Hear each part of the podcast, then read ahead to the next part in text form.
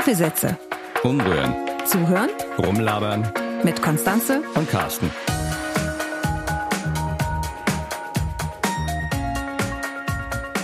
Ist ja schon krass, wie die Zeit vergeht. Ne? Ich bin jetzt bald 20 Jahre hier in der Gegend wohnhaft. Ja, und man könnte sich jetzt daraus auch das Alter ableiten. Das wollen wir mal lassen, das Thema.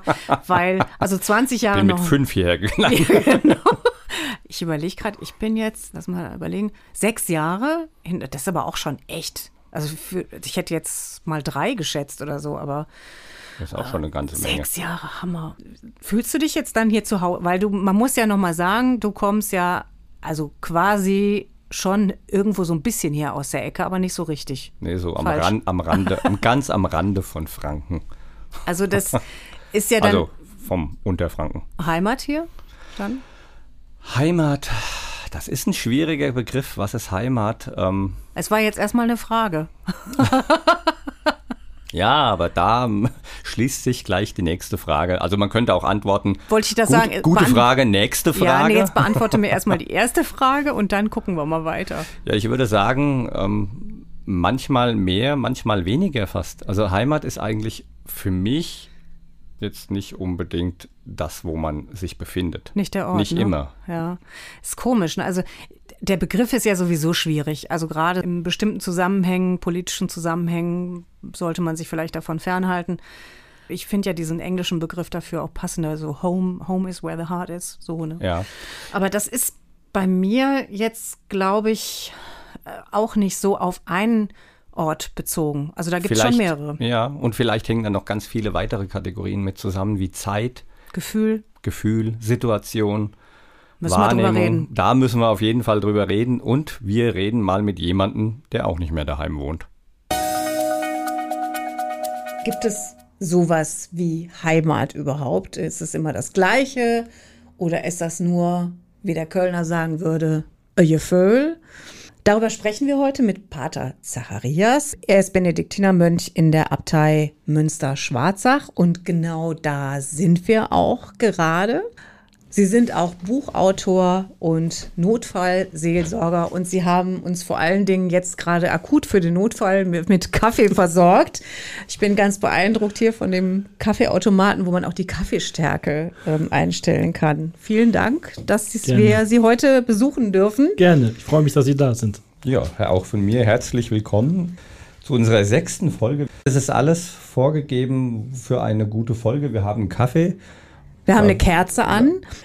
Ich muss sagen, es ist so gar nicht, wie ich mir eine, ein, naja, eine Klo- Klosterzelle sowieso nicht, ist es ja nicht, aber wie ich mir eine, einen Raum in einem Kloster vorgestellt habe. Das ist äh, schon mal auf jeden Fall festzuhalten mit vielen, die sind wahnsinnig viele Bilder und Fotografien von allen Orten der Welt und damit sind wir auch schon mitten im Thema, nämlich eigentlich sind sie ja genau wie ich Rheinländer, ist schon mal sehr Genau. gute Voraussetzung, ne? So ist es. aber auch europäischer Wallfahrer, wie ich gelernt habe, jetzt Unterfranke, Na, das muss man ja für all die Ich lebe in Unterfranken. Ich Genau. bin kein Unterfranken. Ja, genau. Zwischenzeitlich waren Sie aber auch im afrikanischen Tansania. Wo fühlt sich denn Pater Zacharias zu Hause? Also ich würde schon sagen, dass ich mich zunächst mal hier an diesem Ort in der Abtei Münster Schwarzach zu Hause fühle. Das ist der Ort, wo, wo ich lebe, wo ich immer wieder hin auch zurückkehre nach Urlaub, nach Reisen, wo ich mein, meine Zelle habe, wo ich mein Büro habe, wo ich einfach die Orte habe, wo ich für mich gut tätig sein kann. Aber Heimat, wenn wir bei dem Thema sind, hat für mich auch viel zu tun einfach mit, mit den Menschen, mit den Menschen vor Ort. Ähm, und Heimat ist für mich zunächst mal immer auch da, wo Menschen sind, die mir gut tun, wo Freunde sind, wo Familie ist, wo Menschen sind, die mir das Gefühl geben, ich darf da sein, ich bin angenommen ähm, und hier kann ich jetzt einfach auch sein und durchatmen. Gefühl habe ich jetzt rausgehört, Menschen habe ich jetzt rausgehört. Welche Assoziationen fallen Ihnen eigentlich noch ein, mal abgesehen von Gefühlen oder eben Menschen, um zu sagen, das ist Heimat? Mir kommt als allererstes jetzt in den Sinn der, der Niederrhein. Also äh, wenn ich von hier aus nach Hause fahre, dann fahre ich über Köln mit dem Zug nach Düsseldorf und von Köln nach Düsseldorf fährt man über den Rhein drüber. und indem ich über den Rhein fahre, sage ich so, jetzt bin ich zu Hause. Ist zu Hause für Sie das gleiche wie Heimat? Würde ich schon sagen, ja. Es sei denn, man würde jetzt Heimat definieren als den Ort, wo ich geboren bin, wo ich aufgewachsen bin, wo ich meine Kinder, Jugendjahre verbracht habe. Dann würde ich Heimat nochmal unterscheiden von dem Ort, äh, den ich aber zu Hause bezeichne. Das ist spannend, weil wir hatten das gerade schon auf der Hinfahrt diskutiert. Also A ist, ist das sprachlich vielleicht auch einem Wandel unterlegen, weil Heimat hat ja so als Begriff ist ja inzwischen schon ein bisschen negativ konnotiert. Mhm. Ne? Das mag auch mit verschiedenen politischen Einstellungen zu tun haben und dass man das auch so automatisch ersetzt mit diesem Begriff ja zu Hause. Mhm. Im Englischen ist es ja sowieso noch mal anders. Ne? Es ist ja eher so wirklich auch Home dass man sich vielleicht auch gar nicht traut, diesen Begriff zu benutzen und dann immer sagt, naja, also das ist so, wie Sie das gerade gesagt haben, Heimat ist halt so, naja, ist da, wo ich aufgewachsen bin und der Rest ist dann zu Hause? Also mir fallen gerade so ganz spontan zwei Dinge ein. Das eine ist, am Niederrhein oder im Rheinland gibt es ja die Schützen. Die haben ja ihren Wahlspruch Glaube, Sitte, Heimat. Immer bei den Schützenfesten werden die Fahnen mitgetragen und da steht das dann drauf, Glaube, Sitte, Heimat. Und natürlich die Heimatfilme der 60er, 70er, 80er Jahre, irgendwie irgendein Förster im Wald und dann irgendeine Jagdromantik und äh, noch ein hübsches Mädchen dabei und dann die Dramen. Viele Tränen. Viele Tränen, genau. Auf Neudeutsch würde man sagen Rosamunde Pilcher, aber das ist genau. was anderes. Nur ohne Förster. Genau. Also insofern hat, glaube ich, schon der Begriff Heimat kann da auch, sagen wir mal, vielleicht etwas negativ, vielleicht mit auch verstaubt oder, oder bieder oder wie auch immer äh, assoziiert sein. Aber ich würde es gar nicht so, so negativ sehen, sondern, sondern Heimat als, als, der Ort, wo, ja, wo ich geboren bin, wo ich aufgewachsen bin, wo ich, äh, wo ich ins Leben gefunden habe, wo, wo Eltern mich großgezogen haben und, und mich ins Leben gebracht haben. Ja, so. Aber ist das nicht ein sehr eng gefasster Begriff oder eine sehr enge Definition, wenn ich es nur auf den Ort reduziere? Also Sie hatten ja vorhin gesagt, ne, also Sie fühlen da etwas, wenn Sie genau. dort sind und sagen, das ist Heimat. Also was, was machen diese Gefühle aus? Ich glaube, diese Gefühle haben wesentlich damit zu tun, ja, das ist vielleicht das war, was man im weitesten Sinne als, ein, als eine glückliche Kindheit bezeichnen würde. Ja, also ein Ort, wo ich einfach als Kind mich entfalten konnte. Mein, mein Vater stammte von einem Bauernhof, der war nicht, der war in Sichtweite von meinem Elternhaus gewesen und da habe ich viel, viel Zeit als Kind verbracht und bin da, bin da Traktor gefahren, habe in die Katzen gespielt, habe die Kühe gefüttert. Und das, hat, das hat auch ganz, ganz viel mit Heimat zu tun. Also allein diese, diese ähm, am, am Niederrhein, die, diese endlosen Flächen, auf die man schauen kann, oder die, ja, die, die Weidenfläche. Natürlich der Rhein an sich, ja, natürlich auch. Äh, der macht auch irgendwie ein Heimatgefühl. Menschen, die natürlich mich, mich geprägt haben in, in meiner Jugendzeit, ob es meine Eltern waren, ob das der Kaplan zu Hause war, ob das Verwandte gewesen sind da hängt natürlich auch viel Heimat mit zusammen. Also ich merke das, ich merke das jetzt so, so im Augenblick. Meine, meine Mutter lebt noch, sonst sind schon viele eigentlich auch gestorben aus, aus meiner Kindheit, aus, aus meiner Jugend. Ich merke so, wenn, wenn meine Mutter, die ist jetzt 83, wenn, wenn die mal nicht mehr sein wird, dann werde ich, glaube ich, nicht mehr diesen Bezug auch nicht mehr haben. Also dann wird das auch der Ort sein, wo ich mal gelebt habe, aber ich werde da, glaube ich, nicht mehr so oft hinfahren. Ja, weil, weil, die, weil Menschen, die mir wichtig waren, nicht, nicht mehr da sind. So. Also dann hängt es dann letztlich doch irgendwie an den Menschen. Es, es hängt an den Menschen. Also bis auf den Rhein natürlich. Ja, es der hängt irgendwo an, ja. der, an, der, an, an der Natur. Aber dieses, dieses Gefühl von Natur, von zu Hause, das stellt sich auch, was weiß ich, ob ich jetzt in Mörs, in Wesel, in Kleve bin. Wenn irgendwo diese, diese weiten Flächen und der Rhein ist, dann fühle ich mich als Rheinländer, ja, so. Aber es hängt tatsächlich viel an Menschen. Ja. Und die Sprache vielleicht auch, denke ich gerade so. Also das geht mir ja jetzt schon so, wenn ich so diesen rheinischen Einschlag, auch mm. diesen Singsang höre, dann fühle ich mich auch sofort zu Hause. Das, das, ist natürlich jetzt nicht so, dass ich jetzt hier in Münster-Schwarzach sofort eine neue Heimat äh, aufmachen würde, aber es ist nee. so, glaube ich, so eine, eine, oder? Es hat auch ganz viel mit der, mit, mit der Sprache zu tun, ja.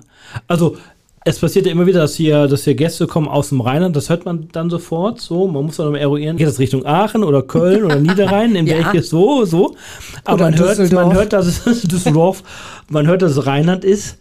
Dann hat man auch direkt eine Ebene miteinander zu kommunizieren, miteinander. Ja, also äh, dann, dann ist man sofort ganz anders im, im Kontakt. Also ich habe vor zwei Wochen habe ich einen Kurs gemacht und da war jemand, der kam aus dem Nachbarort von meinem Heimatort. Ach. Hat sich so im Gespräch rausgestellt. Dann hatte man natürlich, dann sagte er, komm, gehen wir, gehen wir mal gerade fünf Minuten vor die Tür, reden wir mal kurz über die Kindheit und Jugend und so.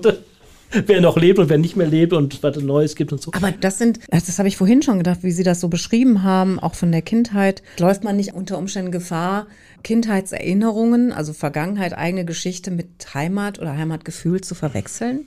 Oder spielt das eine in das andere mit rein?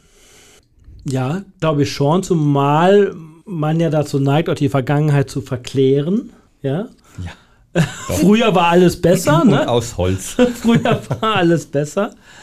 Weil aber auch, ja, vielleicht, weil, weil, weil die Kindheit auch etwas ist, was so ja auch nicht wiederkommt, aber also es gibt natürlich auch schwere Kindheiten und schlimme Kindheiten und so, aber grundsätzlich ist Kindsein ja etwas, was wir etwas mit, mit der Leichtigkeit oder mit etwas Spielerischem verbinden oder mit was so oder, oder die Welt entdecken und die Welt erobern und Welt verbessern und, und so. Was dann ja im, in späteren Jahren alles an der, einem Realismus, an der Nüchternheit dann weicht. Ich glaube, dass sowas aber auch mit reinspielt, einfach auch. Ja, so, so, also wenn ich jetzt nochmal das Wort Heimat oder vielleicht auch zu Hause nehme, ist für mich ja auch ein Ort, wo ich sage, da, da kann ich spielerisch sein oder kann ich, da ist eine gewisse Leichtigkeit oder, oder, da, oder kann ich sein. Da bin ich fernab von dem, was ich vielleicht leisten muss oder was ich sein soll oder, sondern da, da ist einfach was, was, was leicht. Das ist insofern interessant, weil es ja dann doch wieder ein Stück weit an den Erinnerungen hängt, die in einer, irgendeiner Form ähm, Gefühle verursacht haben, die positiv sind. Und was da halt noch mit reinspielt, sind letztlich die Sinneswahrnehmungen, die diese Erinnerungen dann überhaupt erst verursachen. Ich kenne das auch, wenn ich hier reinfahre, in die frische Luft gehe und Mhm. dann rieche ich den Main. Und den hatten wir ja bei uns daheim auch um die Ecke. Und dann habe ich ein Gefühl von Heimat, obwohl ich hier in Münster-Schwarzach ja gar nicht beheimatet bin. Ja? Also, also es hängt an, es hängt an, an, an so Geschichten. Früher, als, als Kind habe ich das geliebt. Mein, mein, mein Großvater hat selber so einen kleinen Gemüsegarten. Und dann, und dann gab es immer nach dem ersten Frost gab es Grünkohl. Grünkohl muss den ersten Frost haben. Ja? Und Grünkohl gibt es hier fast gar nicht. Ja? Ja. Also vielleicht im Winter einmal, dass die Küche das, das, das hier macht. Aber das ist für mich direkt dann Heimat irgendwo. Ein Gefühl von Heimat, ja. Oder, oder zum Beispiel, mein, mein, mein, mein Vater hat früher immer ähm, Bratkartoffeln selber gemacht und da wurde aber wirklich jede einzelne Kartoffelscheibe zweimal umgedreht, bis sie von beiden Seiten kross war und so weiter. Und bis heute habe ich noch nie wieder solche Bratkartoffeln gegessen. Also keine Bratkartoffeln können mithalten mit den Das, Bratkartoffeln, die es bei meinem das ist Vater genau das, was hat. ich gerade gedacht habe. Ja. Man hat dann auch immer so Enttäuschungen. Ne? So wie ich So, vorhin ja. so ein Gebäck äh, gekauft habe, noch auf dem Weg hierhin, wo ich auch gesagt habe, das, das erinnert bei mir sofort eine Assoziation Ja. zur Kindheit. Und Genau. dann war es aber auch wieder sofort eine Enttäuschung, weil das nämlich nicht so geschmeckt hat. ne? Ja, oder, oder, so, oder so Geschichten, dass man hier, sonntags gibt es hier bei uns zum Frühstück, gibt es, gibt es so, so Rosinenweißbrot, ja. Dass man es mit Butter und Käse isst, kennt man hier nicht. Aber im Rheinland macht man das. Ja, Oder das ist ja, eine aber die hallo. bergische Kaffeetafel Natürlich. oder so. Ja, aber. Mit der Dröppelminna. Äh, ja, Nein, das ja. kenne ich jetzt nicht. So, ja, aber das Interessant. sind so Geschichten. Ja, genau. Rosinen mit Leberwurst, musst du mal ausprobieren. Ja. Rosinen Wir können euch das, äh, genau, die bergischen Bräuche, das verlinke Wäre- ich mal Ja. in den Show. Oder, das oder Himmel und Erd oder sowas. Himmel und Ja, genau. das kenne ich aber auch. Das Ja. kennt man, also das gibt es bei uns auch. Ja. Apfel und Kartoffeln, ja. Ja, Himmel und Äd ist aber mit Flöns, also mit Blutwurst. Blutwurst. Ja. Blut- gebratene Blutwurst und äh, eigentlich Müll. Wir sollten auch mal was über die rheinische. Küche. Wir kommen nochmal wieder. Sauerbraten, Und dann- rheinischer Die Sauerbraten. rheinische Sauerbraten, genau, vom Pferd und so. Nee, den habe ich nicht gehabt. Vom Pferd habe ich nicht gehabt. Ja. Der rheinische Sauerbraten ist eigentlich vom Pferd. Ein harter Bruch, aber eigentlich ist es kein harter Bruch, weil es ist ja dann auch irgendwie immer so eine Art Sehnsuchtsort. Ne? Also du sagst ja, dir geht's auch so, wenn du irgendwo, ne, wenn du diese Assoziationen dann erlebst. Aber nicht nur die heutige Arbeitswelt, sondern die, das heutige Leben ist ja eigentlich ganz anders gestrickt. Man muss, man soll mobil sein, flexibel sein, äh, irgendwie ständig umziehen, Fernbeziehungen führen oder eben auch, wie Sie das ja auch gerade beschrieben haben, ne, Ihre Mutter ist am Niederrhein oder auch die Bekannten, Freunde. Kennen die Menschen dann überhaupt noch ja ihre Heimat im Sinne von, dass sie wissen, wo sie ja sich gut aufgehoben fühlen können, wie Sie das am Anfang beschrieben haben? Ich glaube, dass für heutige Menschen, junge Menschen, ganz schwierig ist, so ein Gefühl von, von Heimat äh, zu entwickeln, weil es genauso ist, wie Sie das beschrieben haben. Und wenn dann noch Situationen hinzukommen, dass man in einer Patchwork-Familie lebt, man, man lebt eine Woche beim Vater, eine Woche bei Mutter und muss dann nach der Schule, man zieht ständig um, man wechselt die Orte und so weiter, halte ich das für sehr schwierig, überhaupt sowas wie einen Bezug zu einem Ort herzustellen oder zu dem, was Heimat eigentlich ist oder, oder vielleicht auch sein will. Ich habe gerade heute Morgen noch mit jemandem in einem anderen Zusammenhang darüber gesprochen, ja. Wenn ein Baum tiefe Wurzeln bekommen will und wenn er Früchte tragen will, entsprechend, dann, dann muss man den an einem Ort lassen. Ja? Dann kann man den nicht äh, alle zwei Monate umpflanzen, sondern dann muss man auch mal an einem Ort sich verwurzeln. Und in unserer Zeit, glaube ich, spielt natürlich auch nochmal hinein dieses, wenn ich an einem Ort bleibe, ich will ja nichts verpassen oder an einem anderen Ort könnte es ja besser sein oder da könnte es mir ja besser gehen oder also dieses alte Wort von die Wiese, auf der die Kuh gerade nicht grast, hat immer grüneres Gras als auf der, auf der ich gerade stehe. Und damit, also der Mensch das, was er eigentlich sucht, nicht im Außen findet, sondern sind wir bei Achtsamkeit und Meditation solchen Geschichten im Innen findet. Dann wäre es ja egal, wo er sich befindet, weil dann ist er immer in der Heimat, weil er ist bei sich selbst. Genau. Und dann ist es spielt es ja auch insofern keine Rolle, ob er wirklich irgendwo örtlich verwurzelt ist. Ist es dann überhaupt heute ein, ein möglicherweise oder ist es ein Problem oder macht man einfach nur ein Problem draus, dass man sagt, jemand, der halt viel umgezogen ist oder wie Sie eben gesagt haben, in Patchwork-Familien unterwegs war, dass der gar nicht äh, den Heimatbegriff kennt? Oder machen wir uns da nicht einfach irgendwas vor, weil wir ja wissen, Heimat ist dann eher etwas, was mit Menschen zu tun hat, mit Gefühlen zu tun hat. Und das spielt gar keine Rolle in Bezug auf den Ort. Ich finde es wesentlich, dass, wenn ich viel unterwegs bin, so, dass ich mir selber nichts vormache. Also, dass ich nicht da und den Ort wechsle, weil ich weiß, da wartet jetzt das Glück auf mich oder da finde ich jetzt das, was ich bisher nicht hatte oder okay, da habe ich einen Job, wo ich vielleicht 100 Euro mehr verdiene, ja, und dann endlich bin ich an der Million dran, ja, oder so, ja. Äh, also, dass ich nicht einem Glück hinterherjage, dass ich gar nicht da finde, wo, wo ich suche. Ja, das ist, glaube ich, der, der, entscheidende Punkt, ja, der, der glaube ich, wichtig wäre. Und es, es ist aber auch so, ein, ist aber so, eine, so, so eine Typfrage. Also ich denke an, ich denke an, an eine Familie, die, die mehrere Kinder bei uns hatte. Äh, und, und der, ein, und der eine Sohn ist, ist nach dem Abitur daheim geblieben, hat eine Ausbildung beim BHK gemacht, ist als Rettungssanitäter und lebt in seinem Dorf, verreist am liebsten überhaupt nicht und ist mit der Dorf, mit seinen Dorfleuten da zusammen und hockt in der Kneipe und, und ist alles gut, ja. Und der, und der Bruder genau das Gegenteil, der hat Theaterwissenschaften studiert, ist in den großen Städten, muss immer weg sein, unterwegs sein und also ist vielleicht auch eine Charakter- oder einfach eine, eine Typfrage einfach auch, ja. Jetzt trägt ja eines Ihrer Bücher den Titel Bei mir selbst zu Hause sein. Das hatten wir ja gerade schon vom guten Umgang mit Leib und Seele. Und darin sprechen Sie unter anderem davon, dass ja die Zeit, eine Heimat zu finden, gar nicht mehr vorgesehen ist. Und dass das ja aber genau wichtig sei. Was genau meinen Sie denn damit? Die Zeit, eine Heimat zu finden. Gut, ist es ist das, das eine, wenn ich nochmal von dem äußeren Heimatbegriff ausgehe, was wir eben schon benannt haben, dieses ständig unterwegs sein, mobil sein. Wo bleibt da die Zeit, dass ich mich verwurzelt, dass ich Kontakte knüpfe, dass so ein Gefühl von Heimat entstehen kann? Und das andere ist aber auch, wenn ich von dem anderen Aspekt ausgehe, dieses bei mir selbst zu Hause sein, in mir selbst eine Heimat zu finden, aber wie viel, wie viel Zeit habe ich im normalen Leben da, da dafür, ja? Entweder ich bin arbeitsmäßig so, so belastet oder so ein, eingespannt, dass ich nur noch nach Hause komme und, und, und schlafe, esse und schlafe und dann geht am nächsten Morgen weiter. Oder man will sich vielleicht gar nicht mit sich selbst auseinandersetzen, man setzt sich von Fernseher, man lässt sich zudröhnen oder wie auch immer.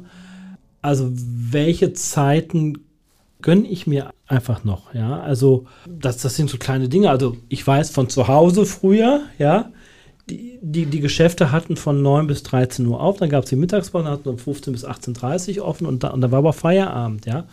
Heute rund. Und Mittwochnachmittag war zu. Ja, rund, rund um die Uhr haben, haben, haben die Geschäfte jetzt auf. Oder früher war ganz klar zwischen 1 und 3 ruft man bei niemanden an. Oder ab 8 Uhr abends wirklich nur noch in Notfällen bei irgendwelchen Leuten, ja. Heute rund um die Uhr muss man, muss man das Handy anhaben, muss man erreichbar sein. Nachts um 1, 2 Uhr schicken die Leute irgendwelche belanglosen Nachrichten, ja. Und wenn der Papst stirbt, kann man es rumschreiben, nachts um 2, aber doch nicht, was weiß ich, bin hier gerade und schönes Wetter und Schönes also, Wetter nachts um zwei, na gut. Nein, okay. Ja, Kann auch warm aber, sein nachts um zwei. Ja, ist auch schön für äh, manchen. Wo einfach so, wo einfach so, so, so bestimmte Zeiten, wo, wo, wo klar war, äh, da gehöre ich mir selber oder, oder fahre ich runter oder wie auch immer. die, das, also in so einem Rhythmus zu leben, ja, wie es ja für unsere Vorfahren, die ja noch gar kein elektrisches Licht hatten und die auf, wenn es dunkel war, war es dunkel und dann hat man sich schlafen gelegt oder wie auch immer, ja. Ähm, aber es ist ja alles absolut verloren, ja. Aber de, genau das, was, wo, wo ich jetzt gerade hängen geblieben bin, bei dem, bei dem ersten Beispiel, also derjenige, der eigentlich gar keine Zeit hat, der müsste sich aber doch genau diese Zeit, auch gerade weil er sie hat, nicht hat, oder denkt, er hat sie nicht, müsste sich doch eigentlich die Zeit nehmen. Ja. Prioritäten setzen, wie du das ja, schon sagst. Äh, dazu muss man natürlich erstmal im Bewusstsein haben, dass man dieses Gefühl auch hat, dass man vielleicht heimatlos ist oder dass man sein Glück äh, dauernd nur im Außen sucht. Wenn ich das nicht habe, und dafür tut ja unsere Welt auch so einiges, dann kann ich ja gar nicht auf die Idee kommen, mir eine Heimat zu schaffen. Also ich weiß es ja schlichtweg nicht oder ich erfahre es schlichtweg nicht. Müssen wir, müssen wir vielleicht lernen, wieder neue Heimat zu schaffen?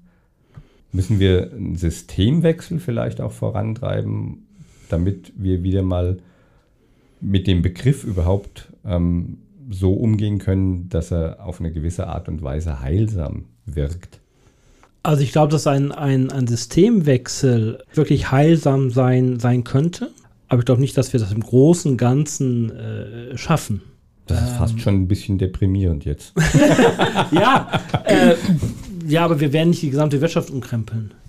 Aber wenn ich, wenn ich schaue, wie viele Menschen, das, das müssen doch nicht mal die religiösesten sein, die, die, die zu uns kommen, weil sie einfach mal, mal einen Break machen wollen oder merken, wie gut es ihnen tut, in einem, in einem Rhythmus zu leben. Ich stehe auf und dann ist Gebet, und dann ist Frühstück dann ist eine Arbeitszeit. Und dann ist eine Unterbrechung, dann wird gege gebetet, gegessen, eine Mittagspause gemacht, dann wird wieder gearbeitet. Und am Abend gibt es einen Ausgang, gibt es eine Ruhephase, gibt es ein Runterkommen. Weil sie einfach merken, so wie es bisher gegangen ist, geht es in meinem Leben einfach nicht mehr weiter.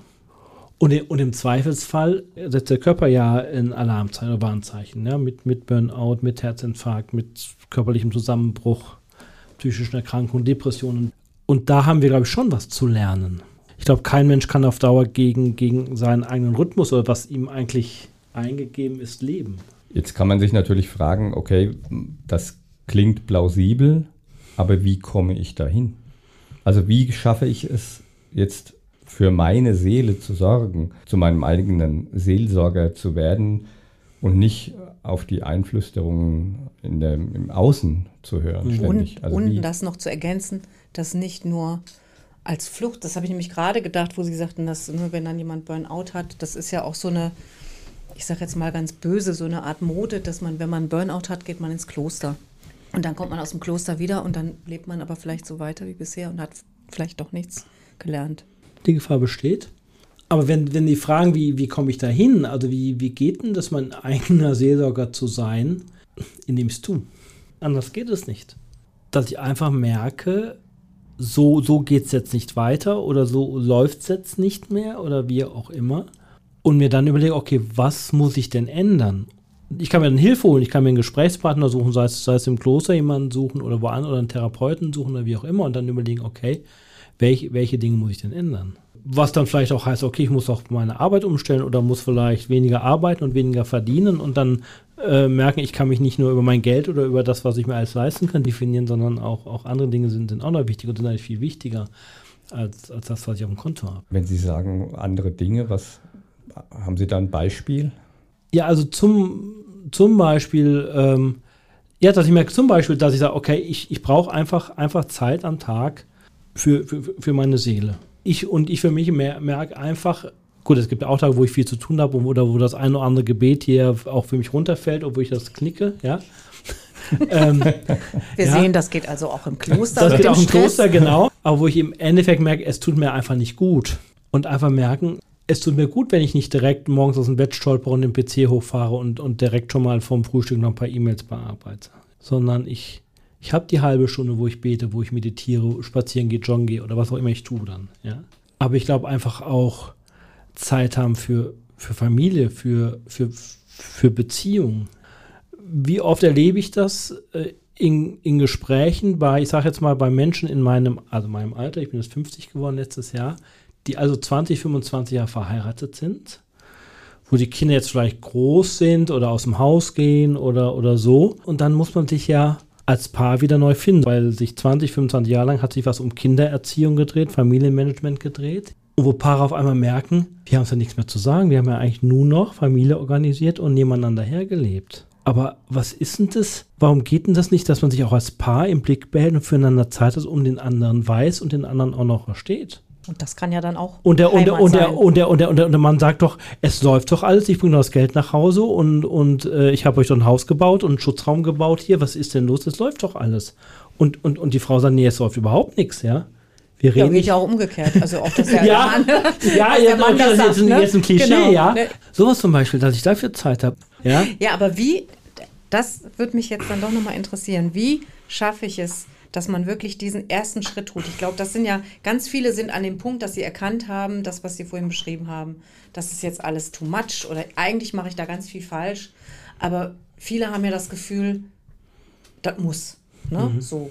Und können nicht diesen ersten Schritt tun. Oder wie mir da dieser Meditationsfritze, sage ich jetzt mal, gesagt hat, wenn du nicht die Zeit hast, 15 Minuten am Tag zu meditieren, dann kannst du erstmal eine halbe Stunde drüber meditieren, warum du keine Viertelstunde Zeit hast. Gar nicht so dumm. Und da kommen wir wieder zu diesem Aspekt äh, zwischen diesem Äußeren und dem Inneren. Also ich brauche doch ein gewisses Maß an Selbstbewusstsein. Jetzt nicht im Sinne von äh, ich bin wer, sondern ich bin mir meiner selbst einfach bewusst und merke, es läuft etwas schief. Natürlich, wenn der Mann sagt oder die Frau sagt, wieso, materiell ist doch alles wunderbar, aber worüber müssen wir uns Gedanken machen, dann ist es doch genau das Anzeichen dafür, dass ich mir meiner selbst gar nicht bewusst bin. Und wie tue ich dann diesen entscheidenden Schritt? Also das Problem ist, wenn jetzt jemand wirklich von diesem Tun, Machen, Schaffen, materiell sorgen, wenn er davon überzeugt ist, wenn das, wenn das sein Weltbild ist, so, ja, dann kann man ja auf den einreden, wie man will, ändert, dann ändert sich nichts. Ja, so. Also ich, also ich glaube, es braucht wirklich diesen, vielleicht kann man es auch gar nicht machen, ja, also es, es braucht diesen, diesen inneren Klick, ja, wo innerlich so ein Schalter umgelegt wird. Ich merke, nee, so, sag mal, so, so nicht, ja, so, ja. Also ich habe das jetzt bei, beim befreundeten Paar erlebt, auch so 27, 28 Jahre zusammen wo sie gemerkt hat, nee, also, also wo sie entschieden für sich angefangen zu sorgen, einen spirituellen Weg zu gehen, wenn man, wenn man so will, ja.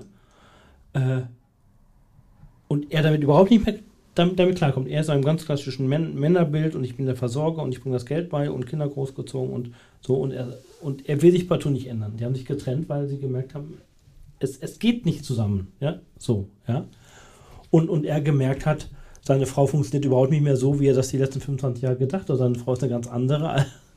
Aber wenn es da nicht, also wer auch immer diesen innerlichen Klick macht, ob das Gott ist oder, oder ob ich selber anfange nachzudenken oder wie auch immer, weiß ich nicht genau. Aber es, es braucht ein inneres, um Imitationsbegriff, es braucht ein inneres Erwachen, ja. Und um abschließend nochmal auf dieses, auf unseren Ausgangspunkt zurückzukommen, also sprich wo ist meine Heimat? Woran merke ich dann? Vielleicht auch in solchen sehr schmerzhaften Situationen, dass ich dann am Ende angekommen bin in meiner ganz persönlichen Heimat. Hm. Also ich glaube, wenn ich, wenn ich mich mal einen Moment hinsetze, mir ein paar Minuten Zeit nehme und so mich selbst wahrnehme und innerlich spüre, so da ist ein Frieden, ja, oder jetzt, jetzt ist es stimmig, ja, so, oder jetzt, jetzt passt es einfach, wie der Franke sagt, ja. Also, das passt schon. ja, so, ja, sie haben eben, ne, sie sehen einen oder anderen Stein, die, die sind alle selbst gearbeitet, ja, und wenn man, so, wenn, man so, wenn man so einen Stein arbeitet, dann kommt irgendwann der Moment, wo man sagt, so, jetzt ist er fertig. Jetzt, jetzt, jetzt stimmt jetzt ist es richtig, jetzt, jetzt muss ich keinen Hammerschlag mehr dran machen. Jeder Wartehammerschlag wäre einer zu viel, ja. Also, ja, wenn ich, wenn ich einfach merke, es, es, es ist rund. Ich glaube, man, ich glaub, man, man, man, man spürt das. Ich glaube, man merkt das. Ja, dem würde ich absolut beipflichten und vielleicht kommt man auch dahin zu, zu merken dann, dass man gar nicht angekommen ist, sondern dass man schon die ganze Zeit da war. Und man war ja eigentlich gar nicht weg, man hat es bloß nicht gemerkt. Vielleicht auch das. Ja, vielleicht auch das. Ja. Es geht um ein Ankommen, aber es geht eigentlich auch um ein ständig auf dem Weg bleiben. Um irgendwann dann mal, was wir dann, wir Christen, wir Mönche nach dem Tod ansetzen, ja, irgendwann bei der endgültigen Heimat, die wir Gott nennen, da anzukommen. Ja. So, aber das wäre wieder ein anderes Thema. Aber auch ein, ein spannendes Thema, wo man nochmal eine Sendung drüber machen könnte. Fortsetzung folgt. Folgt. Ja. Genau. Vielen Dank für dieses Gespräch. Sehr unterhaltsam, auch tiefgehend. Mir hat es Spaß gemacht. Mir auch. Und Vielen, vielen Dank und wir kommen gerne wieder. gerne nochmal wieder. Ja, gerne, Genau. ja. Ja, Und zwar nicht nur wegen des guten Kaffees, sondern vor allen Dingen wegen der guten Gespräche ja, ja, ja Mit- gerne, ja. gleichgesinnten Rheinländern. Ganz herzlichen Genau. Dank. Das war schön bei Pater Zacharias in der Abtei Münster-Schwarzach, oder? Ja, hat mir auch gut gefallen. Und Münster-Schwarzach oder die Region an sich ist immer eine Reise wert. Also wer Interesse hat, einfach mal dahin fahren. Kann vielleicht auch zur Heimat werden, je nachdem. Wenn ihr uns was über eure Heimat erzählen wollt, dann könnt ihr das natürlich gerne tun. Schreibt uns einfach an hallo at kaffee-sätze.de und wir freuen uns natürlich zu wissen, wo ihr beheimatet seid. Und wenn ihr uns ein Thema vorschlagen wollt oder einfach mal selber mit uns sprechen wollt, dann könnt ihr uns das natürlich auch gerne schreiben. Wie hören wir eigentlich sonst auf? Weiß ich jetzt nicht, aber wir hören jetzt einfach auf. Wir machen jetzt hier einen Punkt. Genau, Punkt. Tschüss, bis zum nächsten Mal. Tschüss.